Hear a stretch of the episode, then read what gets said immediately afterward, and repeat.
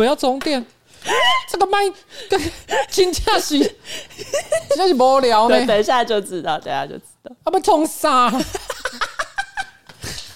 那那个东西出现在这里太奇怪，好荒谬。好了，啊，不管了，我们要要开路了，对不对？无情开路，无情开路。我们开头没有要讲什么废话哈，对不对？讲废话，你可能就赶不上六点半的剧。没错，好，来，哎，你刚刚为什么要脱衣服？很热呢，可录音前气温也没变啊。啊，可能是因为我看了《信徒会长》，看了奇怪的漫画。大家好，我是上班不要看的瓜吉，A.K.A. 台北市议员邱威杰。今天是我们的新资料夹 Number Ninety Eight，耶！哎，最近观众有特别讲说啊，我好像所有集数的名字都讲对了。哎，毕竟我都录到快一百集了，我还每一次都会忘记现在是第几集。你觉得这样的主持人可以吗？不称职，不不称职啊，好不好？我早就超过那个了。然后在我旁边是我可爱的什么？小助理彩铃，Yes。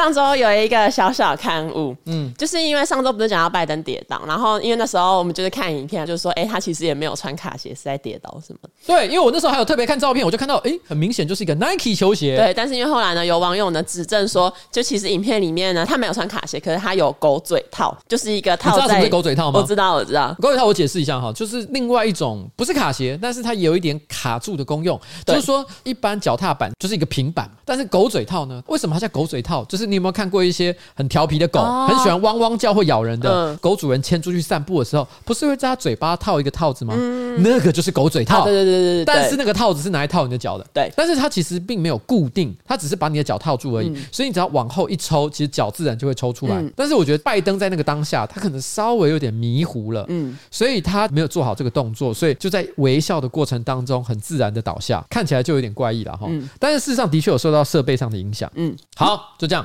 讲话有奇怪的声音吗？我这边是没听到了。好，你听到什么？你听啊，灵异灵异麦克风，你听到什么？没有没有，你听到一个老阿爸的声音，老阿爸就是哎、欸，怎么不是瓜吉的声音？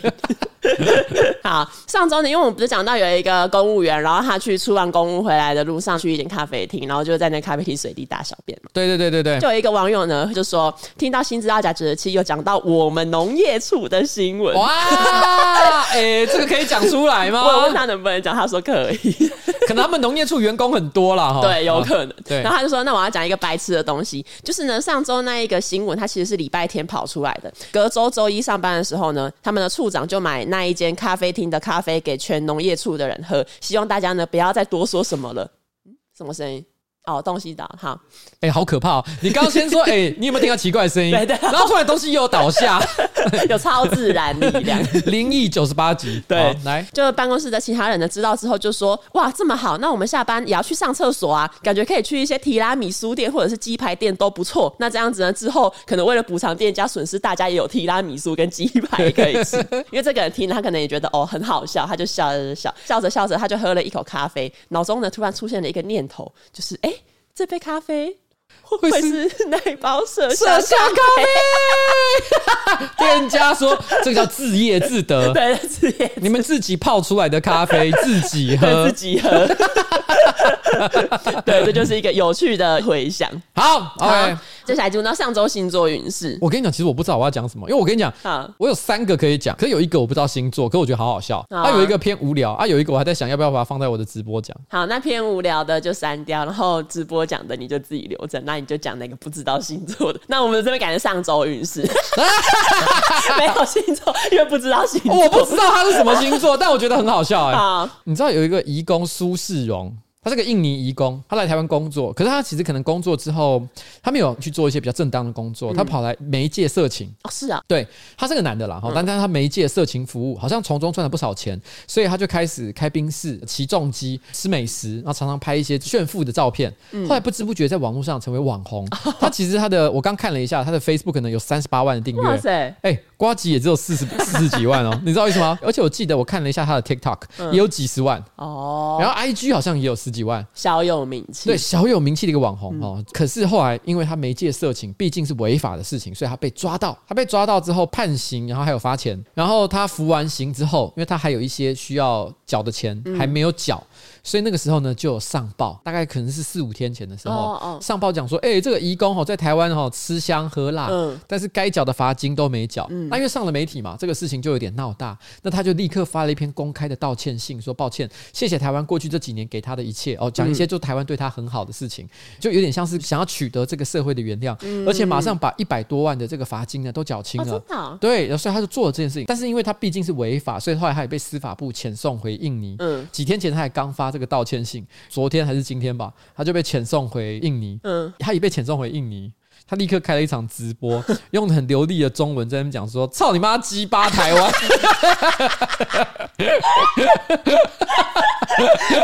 太笑，他他还说什么？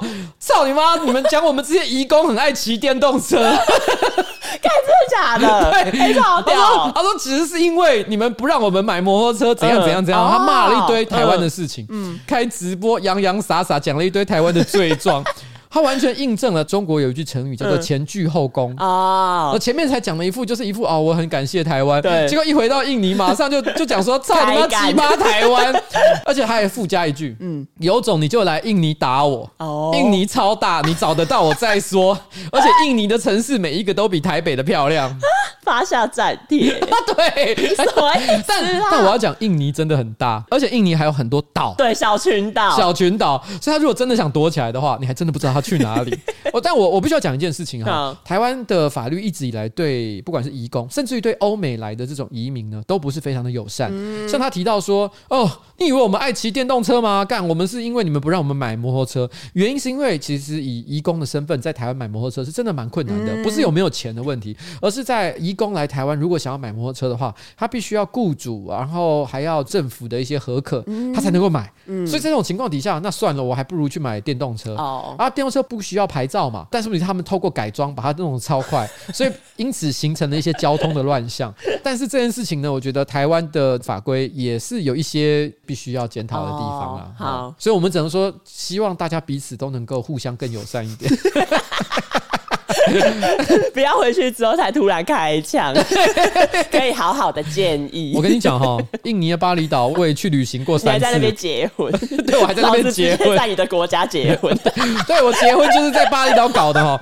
印尼我可是也是有点了解，我等下他妈去印尼找你，等下真的找到你就不要被我打到哭着，我他妈打断你的鼻梁，好无聊的教授。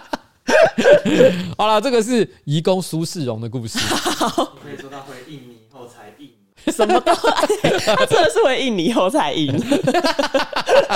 苏世荣，苏世荣。好，我要讲上周星座是天蝎座，天蝎座呢上周呢也是因为情绪失控引起网友的关注。啊，谁啊？我要讲，你知道李佩旭是谁吗？我知道啊，哎、欸，我我有看到你好像有贴，可是我没看内文，他是怎样？他好荒谬，反正就是因为李佩旭前几天在他的 IG 限动分享说，他去那个什么证件快拍机拍证件照的侧录，因为他拍的时候呢，他就是有露齿微笑这样。网友看到之后，就有一个网友他就留说，哎、我记得这一类的证件照应该是要避免露齿的吧？结果呢，李佩旭哦，他就是因为我觉得这网友这些回复的态度也算蛮好的，也不是故意要呛。可李佩旭呢，他就直接会说，哎、我记得这类留言应该要避免智障的吧？突然开呛人家智障，然后那个网友呢，他就觉得。他也只是善意提醒，然后网友就会说。哎、欸，其实证件照的规定细节呢，在网络上搜寻都可以找到，请你自行参考。不过是善意提醒，有必要这么呛吗？李佩旭呢，他就继续回，他就回说：“哎，智障看事情都看不到细节，所以自行智障。不过是照样造句，你都不是呛，有必要说我呛吗？”他两次的回文都是按照网友呛他的格式，然后把里面几个字改成智障，然后就直接回呛人家。然后很多人在讨论说：“哎、欸，李佩旭怎么了？他会不会是饮食控制到？因为他最爱练身体嘛，对不对？饮食控制到心情有一点受到影响，因为你要知道，你要练健美或者是健体的话，嗯，光只是重训是不够的，你多少还要做饮食上的控制。嗯，那饮食控制绝对不是一件轻松的事情，所以也许他现在精神呢被被逼到一个相当紧的一个状态。我要讲一件事情啊，作为一个网红或明星哦，就跟一般人一样，他其实一定有比较好的一天，也有比较糟的一天。嗯，很可能李佩旭在那一天呢，啊，就是 bad day，他的 bad day，好，你知道吗？在那个情况底下，他看到了一句稍微忤逆的话，嗯，他可能当下那个就压起来，因为我真的是这方面的专家，所以我可以理解。我相信，其实李佩旭也许搞不好，现在他正在家里面，你看到一个百公斤的巨汉，嗯，蜷缩在家里的黑暗的角落，然后在那边哭说：“我我真的不是故意的。”什么？不要帮人家加戏，而且还穿着肩带很细，然后开的 开的很松的那种吊嘎吊嘎的那种上衣，奶头还露出来一半。然后他因为他练太壮，所以奶头会跑出来。对，好了，我们只是希望说他就是好好 不要情绪，对对对对，好好照顾自己哈。好，接下来我们进入我们本周的夜配。可是这本周的夜配之前，我们一定要声明，就是接下来这一段一定是要十八岁以上才能收听。我跟你讲，这一段夜配哈，他妈真的是搞死我！为什么？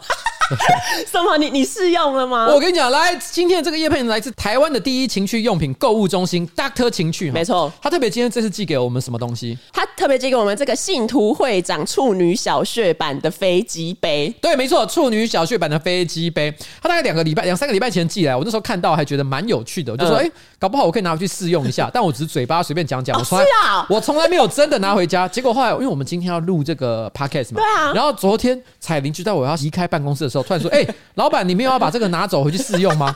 我就说有需要用过才能夜配吗？嗯，他说是也没有啦，但是台通有用呢。台通有用哦，台通的盒也有用。哦，看，真的假的？对，那你不能输。然后对，然后然后呢？那时候我当下心里就想说，干，我好像在嘴炮，讲说要用，啊，合也有用，然后我没有用，嗯，我他妈我是怎么样？我是一个孬种吗？嗯。可是你知道，我不知道你知不知道这件事情。我最近真的很忙，嗯，我白天议会真的是会议满满满。我这礼拜五又有女人迷的演出，嗯，然后我各式各样在忙的事情。然后我后来好不容易今天我白天的事情全部都忙完了，回到家的时候大概九点钟，嗯，然后我坐在我的那个书桌前，开始在绞尽脑汁想我女人迷的脚本。我到现在都还最后一段结语，我都还不知道怎么写，嗯，我写到了十二点半，嗯，我想说啊，算了，太累了，我现在脑子已经写不出东西来了。然后我把电脑一关，我心想说来洗澡休息吧，嗯，我突然间转头看到桌上放的那个处女小穴。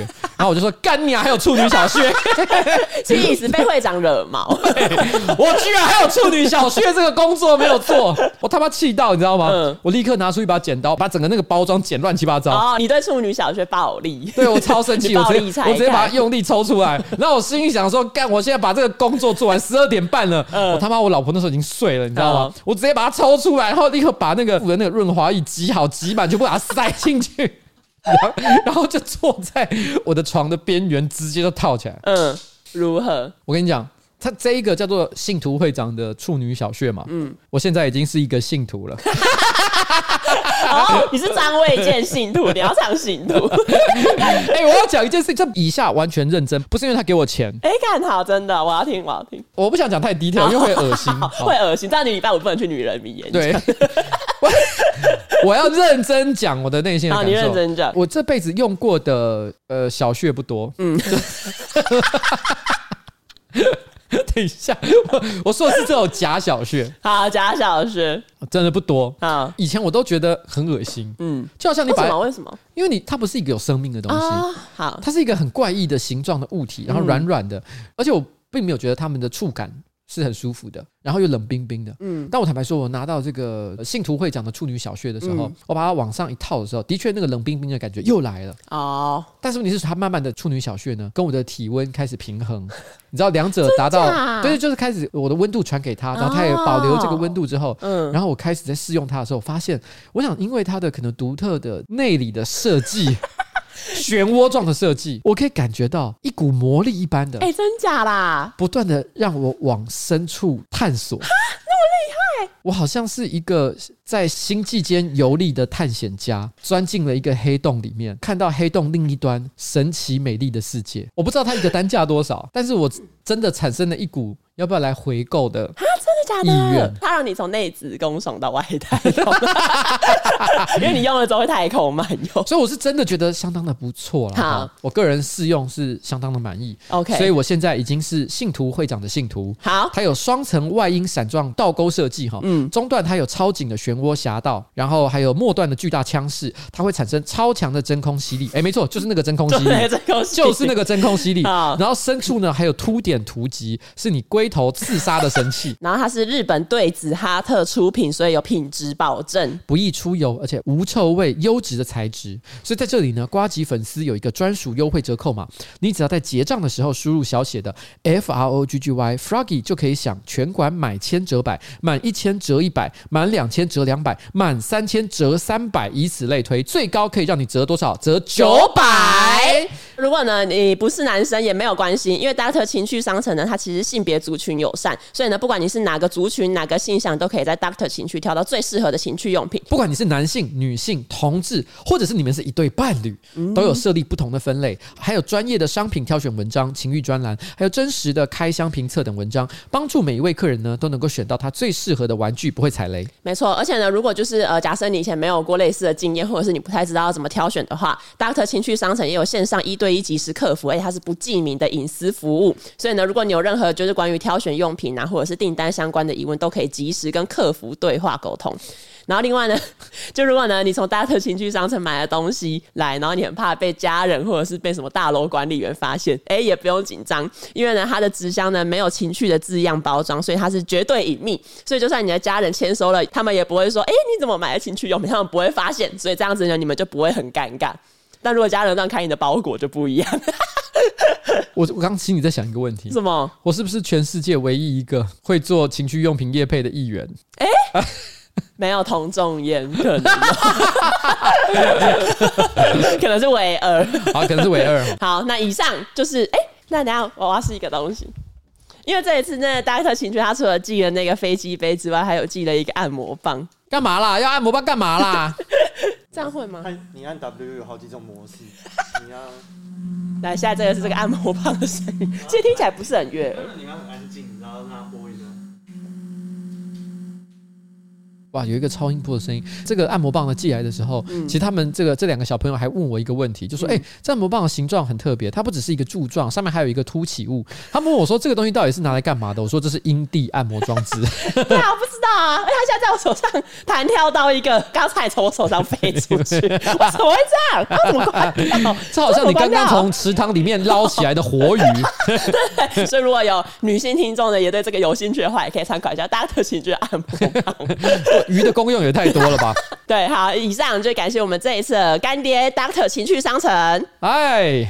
接下来就问到第一则新闻：鹿港镇，鹿港镇上个礼拜在那个海域路一带有出现五个黑色的木牌，就居民可能某天散步发现，哎、欸，路边怎么放着那种黑色的木牌？嗯、然后上面呢用白色写着“死亡”。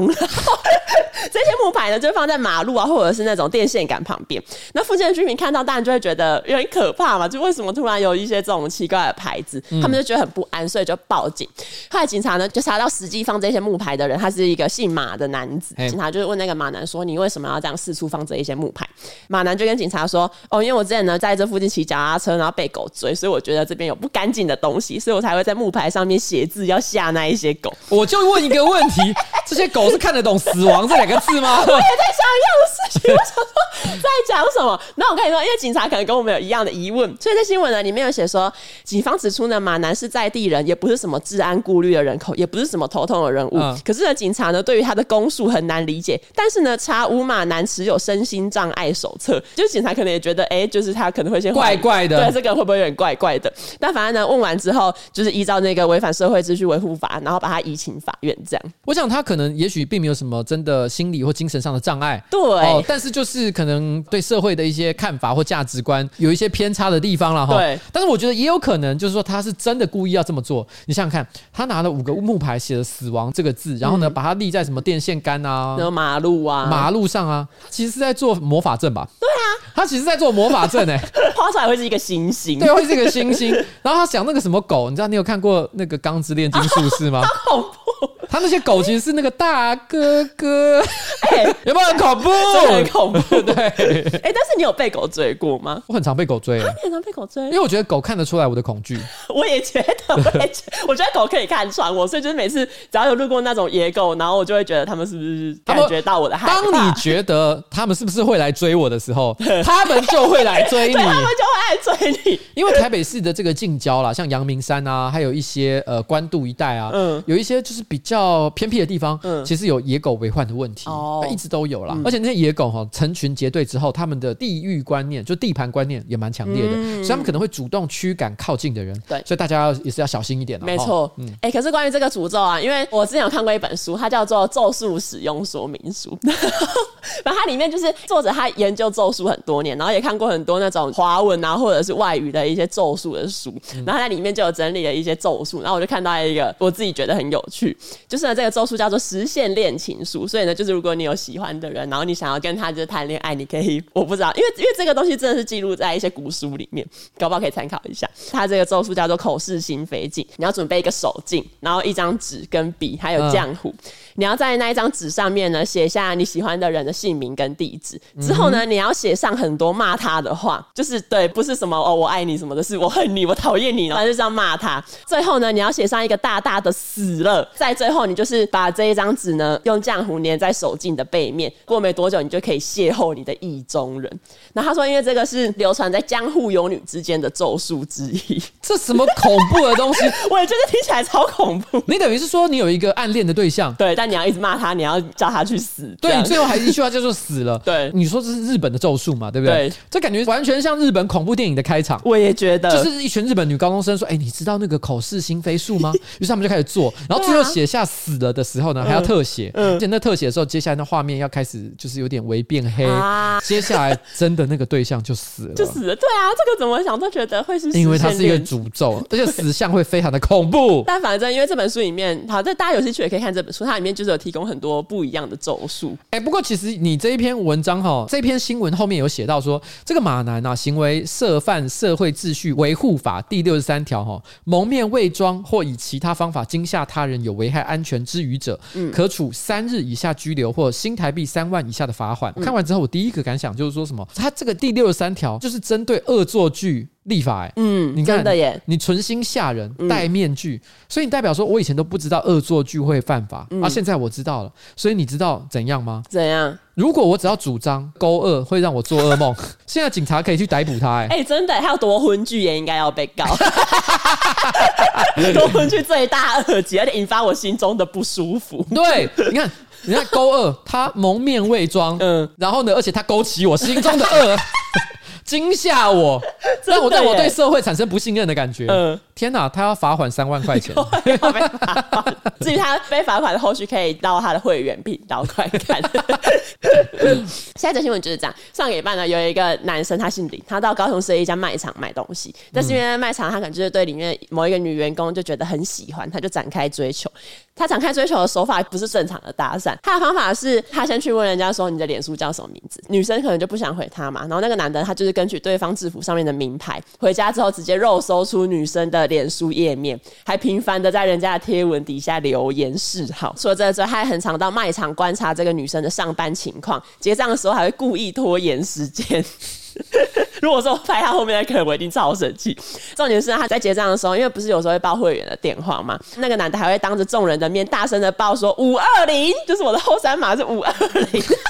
就是一个我爱你的感觉，然后付钱的时候会趁机摸那一个女生的掌心。后来呢，因为那女员工她就不堪其扰，她就是有报警嘛。然后警察到了之后，他就把那个男的带回派出所，然后说：“哎、你这样子其实是触犯跟骚法。”然后那个男的就说：“哦，我不知道我的行为有触犯跟骚法。”呃，跟骚法呢，今年六月一号已经正式上路了哈，所以其实这个大家切勿触法了哈，真的了解一下跟骚法的内容哈，保护自己，好吧？对。然后因为跟骚法不是六月一号上路嘛，嗯、高雄市的警方呢，其实从六月一号到现在已经。受理了二十几件的跟骚案件，所以呢，高雄市警方就是也呼吁大家说，真的要好好的注意一下这个法律，然后不要再骚扰当事人。这些行为呢，基本上都很常出现在那个直男行为研究社呃、里面，但是只是这个是一个上社会新闻的案件。没错。然后呢，就是跟骚法开始上路之后呢，其实台中也有发生过这种就是类似跟骚的事情，就是也是哎，怎么也是一个灵系男子。反正一个临时男子，他就是呢，也是、就是、本办公室有另外一个，我觉得跟烧鱼贩，呃，林燕婷先生，不要，人家已经离职。然后反正就是也是一个林男，他就是盯上一个在台中开店的一个女老板，他就多次呢跑到那个女老板的店门口，以眼神搜寻她，搜寻到之后，他就是微笑，一直盯着那个女老板看，女老板就会觉得自己好像被监视一样。然后后来呢，女老板可能也忍无可忍，她就有告诉这一个男生说：“你的眼神让我不太舒服，然后请你以后不要刻意再出现我的店里面。”那个男生他那时候就是直接离开嘛，可是他之后还是一直来，一直来，甚至呢就是一天之内还来两次，总计下来他一年内已经来了六次了，所以这个女老板就受不了报警。后来警察就是问那个男生，那个男生就说：“哦，我只是路过啊，我只对他微笑，只是基于礼貌啊，我不觉得自己有违反跟骚法。”但警察就会跟他说：“这个呢其实是违反跟骚法里面的一个监视观察了，所以这个其实还是违反了跟骚法。”哎呀，我觉得跟骚法好，跟大家讲一下，它大概有八种行为样态。对，监视观察、尾随接近，第三个是寄送物品，第四个是冒用各资，第五个是不当追求、妨害名誉、通讯骚扰、歧视贬义。没错，我看完了之后，其实我有几个感想。第一个，浩哥，还有大量的网络金城武，嗯，你们都完蛋了。为什么？因为你们冒用各资。你们都在那边讲说我是金城武，我看你们啊都完蛋啊！或是或者有人说什么新垣结衣我老婆在我床上，那个却全部都不是。对，我跟你讲哈，新垣结衣跟新野原呐，全部都被你们骚扰，他们可以直接控告你们，好不好？冒用各资，还误以为人家什么新垣结衣是你老婆？对啊，神经，完全就是不行的，好不好？但但这让我想到另外一件事，就是前阵子金城武不是有一个大叔照曝光，那个我让我看了超生气。为什么？为什么？大家去搜寻一下，就前阵子金城武接受一个应该是时尚杂志的报道，对，然后那报道标题叫做什么？金城武怎么变回普通人？还是变回普通大叔？对，他其实内容写的非常惊悚，好像意思就是说金城武啊，大家很久没见了，崩坏，对，崩坏，变成了一个普通大叔样。嗯、我当下的心里真的是，你知道，内心喜不自胜，就有种、欸、男神崩坏，这是对我们这种普男来讲是最开心的一件事情，哦嗯、因为你知道，这种男神跌落神坛，嗯、证明了人人平等的一个很重要的关键，就大家都会变老变丑。对，所以我们就等着看，说，哎、欸，金城武是变多好笑？嗯，我们立刻打开来看，嗯、在那个里面，金城武发型服帖，穿着利落的西装剪裁，嗯、然后呢，用一个巨星的笑容，然后对着镜头露齿微笑，还是帅。帅到不行，好不好？然后居然说变成普通大叔，都你他妈在讲什么普通大叔？不要说台湾，日本走在路上的普通大叔也不是长这样子啊。对啊，他这提高了普通大叔的标准。那我们是什么？我们是普通的流浪汉。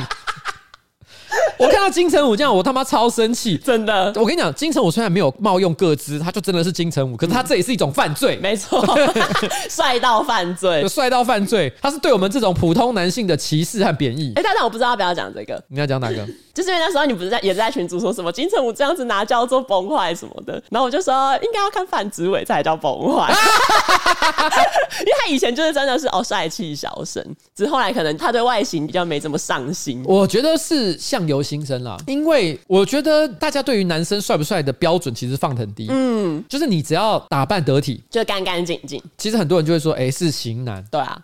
但是你是范植伟，所以你会觉得他那个时候接受媒体采访的时候，他光连他讲的话都让人觉得有一点点颠三倒四。对，然后你不知道该如何去评价这个人，嗯，所以你甚至于一方面觉得说他崩坏的同时，又有点同情他，心想说：哇，当年你曾经也是炙手可热的小生，的如今落到这个地步。可是你一方面想同情他，又想到之前哈对那个人家可爱的女生、嗯、呃暴力相向，嗯、好像我也同情不太起来。对，所以就只能说，那你就是个崩坏了，哦、你就是个崩坏。而已。OK，那这里面提到八种行为样态呢，我认真想了一下，其实本办公室呢，基本上也犯了好几种。什么？举例来讲，冒用个资。嗯，你知道七五二研究室就是我的政治团队。嗯，我们平常最喜欢做的事情就是，只要看到有人把手机，然后或者是电脑。就是在解锁状况下 放在桌上，嗯，下一个就是一定会有人拿起来开始输入奇怪的东西，对，什么好想做爱，嗯，有的没的直接发在自己的 Facebook 主页上，嗯，冒用各资，对吧？然后呢，我想到另一个冒用各资，之前卓优先不是盗用那个军红的名义办了一个假的脸书账号，哦，对啊，叫什么郑金雄还是什么，对 对对，然后在里面一直转发一些肌肉猛男的文章，超烦。那个时候他不只是做这件事情，他还偷拿军红的手机。击，按同志粉专还有同志社团的赞，学法律的在那边犯法，对，知法犯法，更不要提通讯骚扰。嗯，你知道我今天就看到军红跟王瑞康的对话，因为我们今天议会哈终于开到一个段落，嗯，军红很开心，就跑去跟王瑞康，就是我的离一个离职的助理，嗯，讲说哦，今天终于大功告成，嗯，然后王瑞康，因为他现在在一个药厂，反正在一家公司上班了，对，就跟着讲说，我今天也刚刚结算完毕，很想好好放松，嗯，下一句我要跟你做爱，哎呀，但我看起来是两情相悦，这个不是用梗骚法，更不要提歧视贬义了，没错，我们一天到晚都在歧视身为原住民的佳佳，我们一天到晚都在讲佳佳的原住民笑话，对，妨害名誉，刚刚也有，你看你这样一讲下来，大概气味研究室的人全部都会被逮捕，要用那个梗图，就是什么呃，警察靠着手铐把你领上车那个，我们会像一串葡萄一样，你知道吗？本来以为之后邱一杰先走出来，对，后面跟着是宜玲、军红，然后一个一个就每个人都手部上铐，对，然后气味研究室关门，然后关灯，在监狱里面录音，最后一集的民主开箱。全员逮捕。哦，然后，然后 ending 的那个配乐是那个关上牢门的那个音效。我不是因为卸任才结束办公室，我是因为全员被逮捕。前阵子郑家纯发了一篇文章，他就讲说，他其实，在路上看到，其实有一个中年男子去搭讪他的助理，然后让他非常的生气。嗯，我还记得那个男生就是有辩驳嘛，讲说，我都四十几岁了，没有交过女朋友，我不能够认识女孩子吗？嗯，那当然，其实郑家纯还是觉得非常的生气。嗯，我觉得他生气的理由哈，其实不是因为说他骚扰他的助理或什么之类的，我觉得其实还包含，其实这段时间因为 PUA 啊，网络一些搭讪的教学啊，嗯，导致你会看到在网上有很多男生被鼓励这种搭讪的方式，而且是乱枪打鸟。我觉得他不只是说。他不欢迎这个男生，嗯，而是不欢迎这种搭讪的方式。嗯，可是当我听到那个男生说：“我都四十几岁还没有交过女朋友，难道我不能够认识女生吗？”嗯，如果是郑嘉纯，嗯，我会觉得他好可怜。对啊，但是一方面又觉得这句话听起来好情了。很该死，因为这话很像说，我都快死了，嗯，然后我不能杀个人嘛，就类似这种。对，我身体都这么不舒服了，我偷摸一下女生屁股有怎样吗？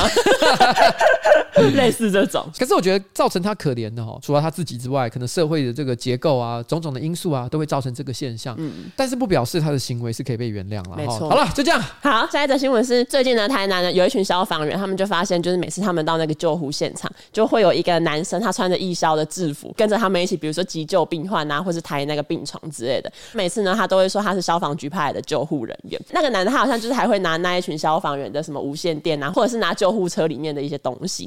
消防员们可能就觉得不堪其扰，然后就有可能其中一个人吧，他就投诉到媒体，然后就说：“哎、欸，我们里面有一个人，他其实根本不是义消，可能他每次就是都会进来做这些事情，你知道吗？他就是消防员的跟骚犯呢。欸、对，不然他怎么会？因为我看那个新闻，他们就是有访问那个消防局的那些负责人，然后他们也就是说不知道这个人是怎么拿。拿到这种情报的，就是他知道他们现在可能要去哪里出动，对，跟着到了现场，假装自己跟这些消防员其实是有关系的，甚至于他会直接把无线电拿起来接听，说：“喂，贝安诺，啊、哦，我来处理哈，怎么之类的。”对啊，后来记者就是有实际找到这一个假义消，假义消叫做阿志，阿志呢就说：“哦，我为什么会拿那个消防员的无线电？是因为消防员都在忙啊，啊，我就想说就是哦，帮忙一下联络什么的。”那我觉得，我觉得这理由也很奇怪。可是我必须要说，在社会上其实的确有很多人对于义消义警抱有一种憧憬。可是为什么啊？呃，其实你你如果参加过一些义消义警的这种联谊活动的话，你会发现，其实很多人都以义消义警的身份为荣。哦，真的哦？举例来讲，像可能有些义消他具备一些急救的证照，嗯，可是那个证照的等级可能不见得很高，所以他不见得能做真的非常不能干大事，他不能干大事。而且他也不可能进入火场做什么哦，是。可是因为义消呢，其实他可能可以跟着消防员一起出动，嗯，帮忙做一些比较简单的事情哦。可是他们都会以能够做这些简单的服务为荣，我觉得这也是很好的、很正向的一件事啊。但是反过来说，就也可能会造成一些人，他其实也想要做这件事情，他也想要有这个头衔、这个殊荣，可是他可能标准不到，或者他打不入这个圈圈。因为那些义消组织其实它很像，比如说高中生的社团，当然有你可能要有一些基本的能力啊，但是他没有到很严格的标准，说你一定得怎么样考一个国家考试你才能进去。嗯，可是它就像社团一样，如果今天你不得人缘，大家都不喜欢你，你可能也不得其门而入，有点伤心。对，所以我在猜测啦，他可能曾经尝试想要打入这个社群，可是他没有做到，所以他就决定用了一些比较极端的方式去达成他的目的。嗯，虽然他的出发点不能够说是恶劣，可是当你你的目的虽然没有错，可你的手段错的时候，这就是错，没办法。反正就是后来这个叫阿志的义消，他就说他其实就是有初级救护员的执照，只是他也还没加入义消。可是他就是因为有救有想要救人的热忱，所以他常常会跑去意外的现场这样。然后被报道出来之后，他有向那些警消跟义消道歉，然后他就说他之后会取得证照之后再继续帮忙。好，可是因为我觉得假义消这种东西，因为我查了一下，我发现也也不止在今年，就比如说去年在台中有一个冒牌的义消，然后也是跟刚刚那个阿志一样，会出现在一些救护案件。可是比较不一样的是，台中那一个医生，他就是你把那个病患送上救护车之后，你不是会跟到医院吗？哎、欸，对，跟到医院之后，这个义消呢，他就立刻把他的制服脱掉，换上西装，然后变成藏医社的推销员，然后开始跟病患的家属推销生命礼仪项目。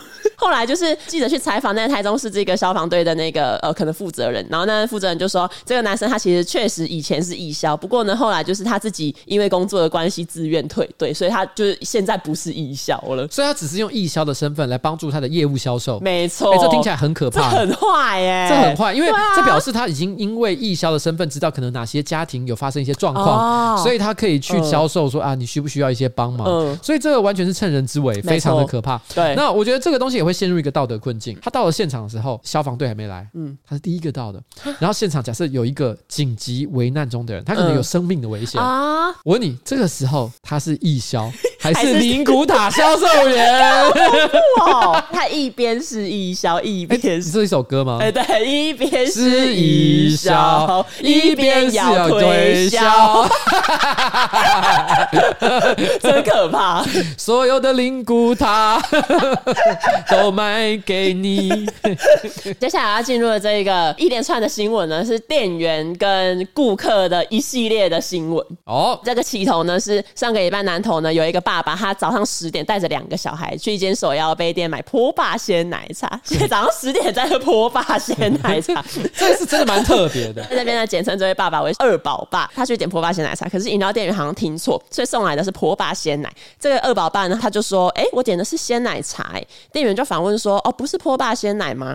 二宝爸就说：“哦，没有关系啊，那这杯给我好了，我就是再另外点一杯。”嗯，因为这举动很贴心嘛，因为他也没有要求说：“哦，你要退费啊什么的。”店员呢就觉得很窝心。嗯，结果下一秒，这个二宝爸呢就把饮料往大马路上丢，然后转头骂店员说：“都没有在听，讲两次了哎！”然后还把钱用丢的方式结账，然后旁边的小孩就吓到，这种情绪转折。一开始这个新闻出来，然后大家当然是谴责那一个二宝爸，就说什么：“哎，你为什么要每次对店员这样，然后摔饮料什么的？”嗯，可是后来呢，二宝爸有一个后续回应，他就说：“我当天天呢点的是波霸鲜奶茶，当下店员呢听到说他要点餐，可是都没有什么反应啊，所以二宝爸就觉得哦，那我再重复一次，就说哦，我要珍珠鲜奶茶。可是后来呢送上来的居然又是珍珠鲜奶，所以那个二宝爸呢他就是问说：哎，我刚刚是点就是鲜奶茶，然后这时候店员呢就摆出臭脸说：你不是点波霸鲜奶哦。反正二宝爸这边就是要讲说，一开始的报道好像是他独自对店员发怒，可是实际上店员态度很差。二宝爸就说他当下其实没有生气，所以才会说要重点一杯。可是，在重点的时候呢，店员就是还是臭脸对他，然后连接过钱也也都没有说谢谢啊，也没有跟他说不好意思，他才会突然就是怒火中烧，想要摔饮料。我先讲，人类的记忆是非常不可靠的一个事情。我，我可以理解二宝爸生气，我相信他也没有要说谎了。对，但是不是一切如他所说的话，他可能真的有一些生气的原因。嗯，可是也有可能这些店员他们当下听到的真的是波霸鲜奶。我只能说这件事情我没有答案。好。但是在整个故事当中，在你不知道真相的情况底下，谁是最大的受害者呢？小孩，没错，小孩是最大的受害者。对啊，因为你知道他受害的点是什么吗？什么？他看到爸爸突然在那边发飙啊，他的饮料被丢掉。对，你有注意到？你看，你你注意听，注意听一件事情。嗯，他说我本来说我要点一杯波霸鲜奶茶，嗯，他本来可能是要点一杯给小孩喝，嗯啊，而且还有两个小孩是二宝爸，所以可能叫他们哦，你们两个小孩这么小啊，你们两个轮流喝一杯就好。可是你是他爸爸说啊，没关系，再给我买一杯。所以本来小孩旁边很开心说哇，我们一人一杯。好好，真的耶！他本来想说，哎、欸，我们一人一杯，好爽！就爸爸突然把一杯给砸掉，啊！我的波霸鲜奶，我又要跟哥哥一起分了。他都会把饮料喝完，他他都会把珍珠的部分先吃掉。他超生气，超生气。他小孩其实当下想象的是，他本来以为天上掉下来一杯 extra，那可能会是他人生中最美好的一天。对，他爸爸破坏掉那一天。酷。而且你看哦，他爸爸讲了一句话，对店员讲的，不是对小孩讲。他说、嗯、都没有在听，讲两次了耶。嗯你不觉得这很爸爸语气吗？哎对这不禁让我想到一件事。嗯其实我觉得在很多家族或家庭里面，嗯家里面一定有一个男性长辈，通常都是男性长辈啊，很少是女性。我不知道为什么，通常都是男生。他喜欢在大家一起出去的时候，让大家觉得很尴尬。譬如说吃饭的时候，有一个服务生送上了一道呃他们的猪脚，好了，他就随口就讲说：“哎、欸，这个猪脚是这家餐厅的招牌。”嗯，然后呢，但是我觉得怎么你们做的跟十年前的不太一样。啊，是不是我我以前的那个师傅，你们是不是有换？他说没有，我们师傅还是同一个。嗯然后他还是要坚持说没有，你们一定有换，因为你们以前怎么样怎么样怎么样。以前比较嫩，对，然后他这时候会开始在那边跟那个店员讲半天，嗯然后店员就已经你感觉到整个那个气氛超级尴尬，那个店员一副完全不想听的样子。嗯全世界的人都知道，你妈妈知道，你的兄弟姐妹知道，但就是你爸不知道。嗯你你懂我在说那个感觉吗？他就自己一个人一一直往前冲，对，然后全部人都觉得说，爸，我们真的只是来吃个饭，然后这个猪脚稍微硬了一点，我们其实还 OK。啊我觉得每个家族都有这样的人，哦而且都是男的，超痛苦的。我觉得他那个爸爸就是给小孩这个感觉，在那个当下，他突然间用力的把那个鲜奶这样甩出去，我想会成为这个小孩记忆非常久的一个画面。没错，就小孩每次可能在点饮料，都会想到这个画面，然后可能想到呃店员给错饮料，他又会再想到那个画面。对他以后可能搞会搞不好造成一个 PTSD，就是他以后只要去点鲜奶茶的时候，他都会重复讲，呃，我要点鲜奶茶。我是说鲜奶茶，哦，不是鲜奶哦，不是鲜奶哦。然后他一定会，因为他会想到爸爸那个砸茶杯的画面还，会有心理。所以我觉得是这样。我不知道这个东西谁对谁错，但我觉得是也没有谁对谁错。嗯他的关键是在于说，终究是爸爸带着两个小孩出门，没错没错所以爸爸还是不要忘记哈，重要的是你两边旁边那两个小孩。因为小孩会看着你的行为对长大。他是从你的身上看到了什么东西，学到了什么，感受到了什么样的氛围，对这个社会是变得更加信任，还是更加的恐惧？我想这是爸爸不能够忘记的责任了。没错没错好，就这样。好，但是这个新闻就让我想到有一个听众他投稿我是混蛋嘛，哦，在这边讲，如果要投稿的话，可以私讯瓜吉的粉砖。因为我们前几周没有讲，然后就开始投稿四散到你跟我的 IG，投稿瓜吉粉砖比较好整理。好，好，这个投稿呢，我他就说瓜吉彩铃安安，我刚刚滑低卡的时候看到有人说麦当劳抱抱抽不到好的东西，我就想到我在高中的时候，因为没有固定的零用钱，就是一个穷学生，所以呢，每次我抽到麦当劳汉堡的买一送一，我就会去买。有一次呢，终于抽到大麦克买一送一了，我心中的小魔鬼就现身了，因为 App 设计成要按下兑换钮给店员看，限制在两分钟内要出示给店员做确认，所以呢，我就用荧幕录影的方式，从一分三十秒录到零秒，不从两分钟开始录，是因为这样子不够符合实际状况。然后我就这样子骗吃骗喝大概一个多月，用一份大麦克的钱吃两份，说真的，真的好爽。但我现在回想起来，真的挺混蛋的。而且现在呢，觉得当时为什么会觉得麦当劳好吃呢？汉堡王根本屌打吧，只有最后不忘骂一句麦当劳。哎、我跟你讲，我跟你讲，我 觉得这段话哈，你好，那你觉得他算混蛋吗？我觉得是小聪明，哦，对，OK OK，他是生活智慧王，他是生活智慧王。但他有说他是一个穷学生。我设想就是他可能真的很穷，好，所以他必须要靠透过这个生活小智慧，让他的生活过得稍微好一点。嗯，这个我都可以原谅他，因为你知道吗？麦当劳不会因为他这样就就倒闭，所以这个算是一个社会安全网。还在其实麦当劳现在换成点餐机，就是因为这些人 要节省人力。但是他有一个混蛋的点，哪里？就他妈他免费吃麦当劳吃了一个月，结果居然还说他的东西不好吃，说汉堡王比较好，不行！我跟你讲，你免费吃人家一个多月，你这辈子就只能爱麦当劳。哦，你这辈子就是麦当劳的奴隶。对。麦当劳换成点餐机，你也要去点。对，你现在是不是出社会了？你现在是不是开始每个月都固定会领个一个薪水？哦你有钱了，你就要开始回报麦当劳。对，接下来给我好好乖乖的去给买去去买什么麦香鱼好了，对对不要点什么什么汉堡王、华宝什么的。忘恩负义，忘恩负义，我跟你讲，华宝你以后不能吃。华宝不能吃。因为我们刚刚讲的都是有有一点算是这样，呃，就是客人做的不好的行为嘛。今年二月有一个新闻，然后他算是店员做错事情。今年二月，桃园有一个女网友，她在自己的 IG 发问，因为她在那种投注站打工，嗯。然后她就说呢，她上班的时候都会有一个态度不好的阿伯会来买刮刮乐，然后她说为什么态度不好？因为那个阿伯呢，嘴巴都会一直碎碎念一些有的没的，然后给他钱都用丢的这样，所以这个人呢，他就刻意的利用对方不会自己兑奖的机会，因为哎、欸，你知道吗？你你你有玩过刮刮乐吗？有，你知道现在刮刮乐就是你其实只要刮那个 QR code，你就可以去给店员扫。我知道哦，你知道，因为我最近最近一两年才发现。然后反正就是因为阿贝不会自己对嘛，所以阿贝都是直接拿那个 QR code 去给那个女店员刷，然后刷看有没有中奖。Uh huh. 然后呢，这个女生就说：“我就是都跟那个阿贝说没中，啊，不然就是阿贝可能看一看，跟那个店员说：‘哦，这张没有中。’可是店员看其实有中，可能他也没有告诉那一个阿贝。然后这个女网友呢，她就在自己的 IG 说：‘我’。”因此，就是还领到他中的五千元的奖金。然后这女网友呢，她还拍下那个阿贝的照片，然后说：“哦，阿贝就是身上感觉有很多现金啊，感觉应该有五十万哦啊！如果有缺钱的人可以来赌他。”想当然尔，这个一出来就是直接上 D 卡，然后被骂爆啊什么的。所以那个后来呢，女网友就是也有出来道歉，这样。在网络上或者是在任何地方哈，嗯、我们觉得一个人行为是否混蛋的时候，我们都会先把自己投射到这故事当中的一个角色。对对。那在这个故事里面，我认为绝大多数人都是投射到我是一个消费者。嗯，我去买彩券的时候，嗯、我最怕遇到店员没有好好的去扫那个 QR code，这会让大家对于这些彩券行产生信任的危机。嗯，哎、欸，我为什么选择让他扫 QR code，而不是自己去兑奖？嗯，就是因为我相信这些店员不会骗我。嗯，天哪，原来店员会骗我！对啊，我生气了，我他妈生气，大家吵怒，大家想到我过去那么多买的奖券，是不是都遇到像你这一种很烂的店员，嗯、害我都没有兑到奖？搞不好我本来曾经中过两百万，干都被你们给污走。哦、所以我觉得大家是想到了这一点，感觉到非常的不开心，因为他们共感的对象是在那个阿贝，而不是在那个店员。嗯，可是我觉得反过来讲，如果你现在试着站在那个店员的角度，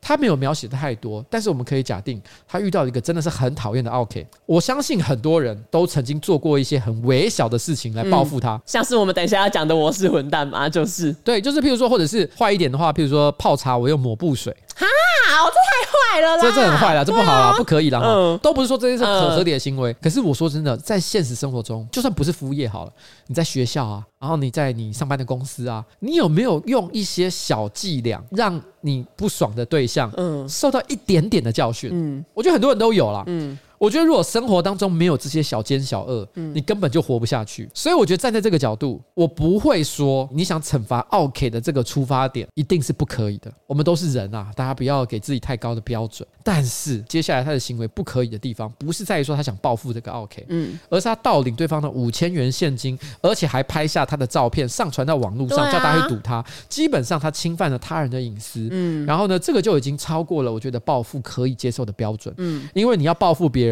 并。没有说什么，你可以侵犯他人的隐私，对对对，也就是说什么呢？嗯，你触犯了跟骚法，你没有注意到一件事吗？今天我觉得彩铃不是故意的，嗯，但她全部的新闻都可以用跟骚法来解释。我们整个节目就是跟骚法，我们是不是收了法务部的业配费用，在讲解什么是跟骚法？我跟你讲，你这个行为哈，就是完全跟骚法，对，你死定了你啊！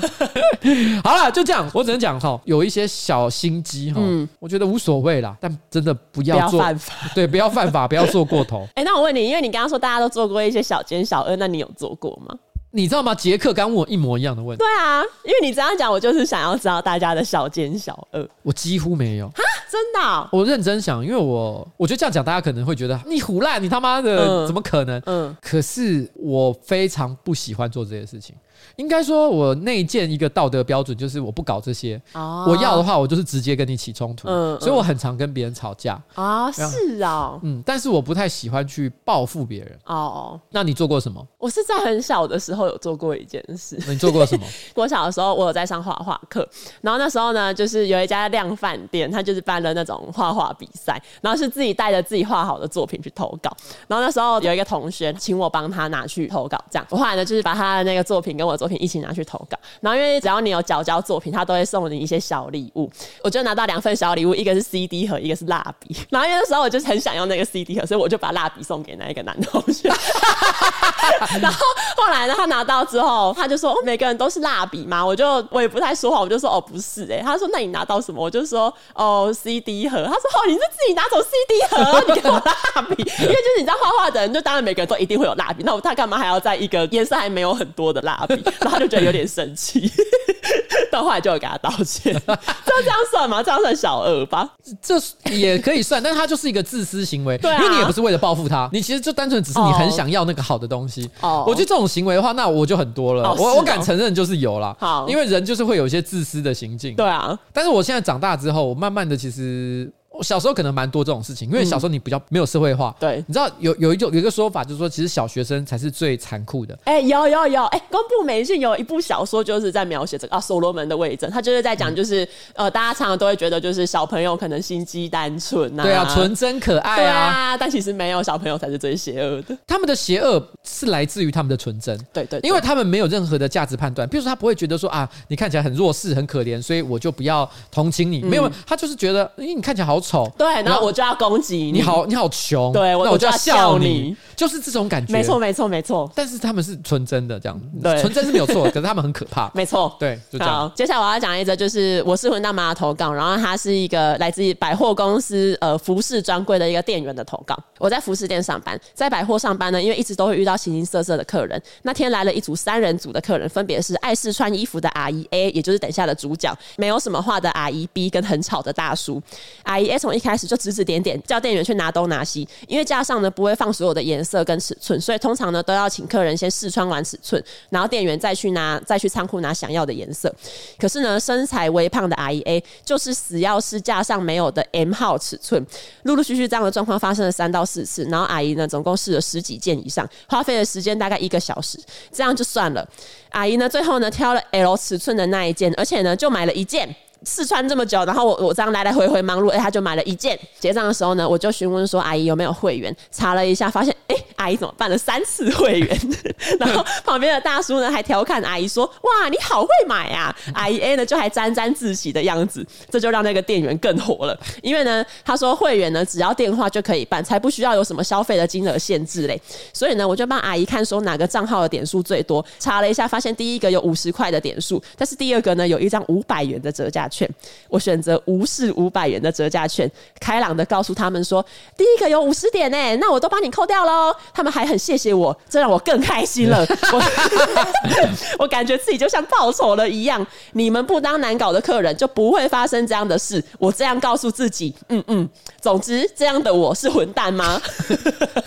你知道这个故事，我觉得最有一个很大的盲点，什么？就是阿姨 B 在干嘛？对啊，我跟你说，因为前面说阿姨 B 话很少，所以可能从头到尾，他根本不需要写阿姨 B，我我从头到尾都没有讲话。对，我在整理的时候也想说，阿姨 B 还还是我就是让他不要出现在故事里，以免混淆大家。他好，阿姨 B 好荒唐哦，阿姨 B 是边缘的，我根本不知道这个故事阿姨 B 是有需要的吗？他根本不用讲，真的。但是你是这就完全符合我刚刚说的，嗯，你做任何一个工作，服务业或什么的，你就是会有些小奸小恶，让自己的生活过得快乐一点。没错，然后这个东西其实我觉得没有伤害到任何人，嗯，因为其实他对方其实不知道。对，我也是这样觉得，所以他其实不过就是怎么样，他让他少得到了一点点好处。对，过程我想他也是尽力的服务他了，对方也开开心心的买走了他想要的东西，我觉得算皆大欢喜了。在这种小奸小恶的犯罪当中，嗯，人家前面那一个怎么样，把人家偷拍上网，还跟说哎他有五十万，你赶快赌他，还赶紧走五千块。对，哎，这个没有，对啊，他只是没有跟他讲说你有五百块折价券哦，干着好荒谬，但我觉得这个很好，这就是一个好例子，没错。我觉得生活当中哈，我不是说鼓励啦，嗯，但是我觉得做一点这样的事情哈，让自己心情快乐一点，有一个美好的一天，我觉得是 OK 的。大家不要不要苛责自己，好吗？不要就是一定要道德完全干净，这世界上没有圣人的好吗？没错没错。所以就算是我，我举个例子来讲，我虽然不太做这种报复人的小奸小恶，嗯，但是我还是会做坏事的，嗯，只是有机会我们再来聊。邱威杰做的坏事到底是什么？啊，好了，好，那就这样，那就这样了。今天我们的节目差不多就准备到此告一个段落哦。哎，我们今天是怎样？结尾还有没有？有结尾呢。最后呢，Doctor 情趣商城瓜吉粉丝专属优惠折扣码结账，输入小写 F R O G G Y 吉祥全馆。哎，G G Y 对，没没事，就是 Froggy 啦。对，吉祥全馆满千折百，满一千折一百，满两千折两百，满三千折三百，以此类推，最高可以折九百元。耶！谢谢我们的干爹 Doctor 情趣。哎大哥情趣好像这次也有赞助，我跟你讲，真的？啊？好像有。那那信徒会长会当吉祥物吗？我我们其实他们本来好像有要把类似的商品包进来，看真假？但我们那时候有跟他讲说不行啦。我说这个封面太色了，什么我们我们我们可能封面要做的稍微中性一点。欸而且我跟你说，我很喜欢这个会长的设定。他说，因为会长成绩 number one，容貌非凡，然后被所有学生倾慕，可是他对于色色的事情一窍不通。可是呢，如果你问会长说，你连这种事情也不知道吗？就会激怒会长，会长就会努力去知道所有的事情。哇哦，这是这是会长的设定，所以你你不能故意问他说什么，哎、欸，刚刚教你也不知道吗？他就会很生气。但我觉得你不是这种人呢、欸。什么东西？所以我跟你讲说，哎、欸，你是不是不知道肛交是什么？就 我觉得你会说啊，我就不知道、啊，啊，就不知道。我觉得你没有办法被这种事情影响。对。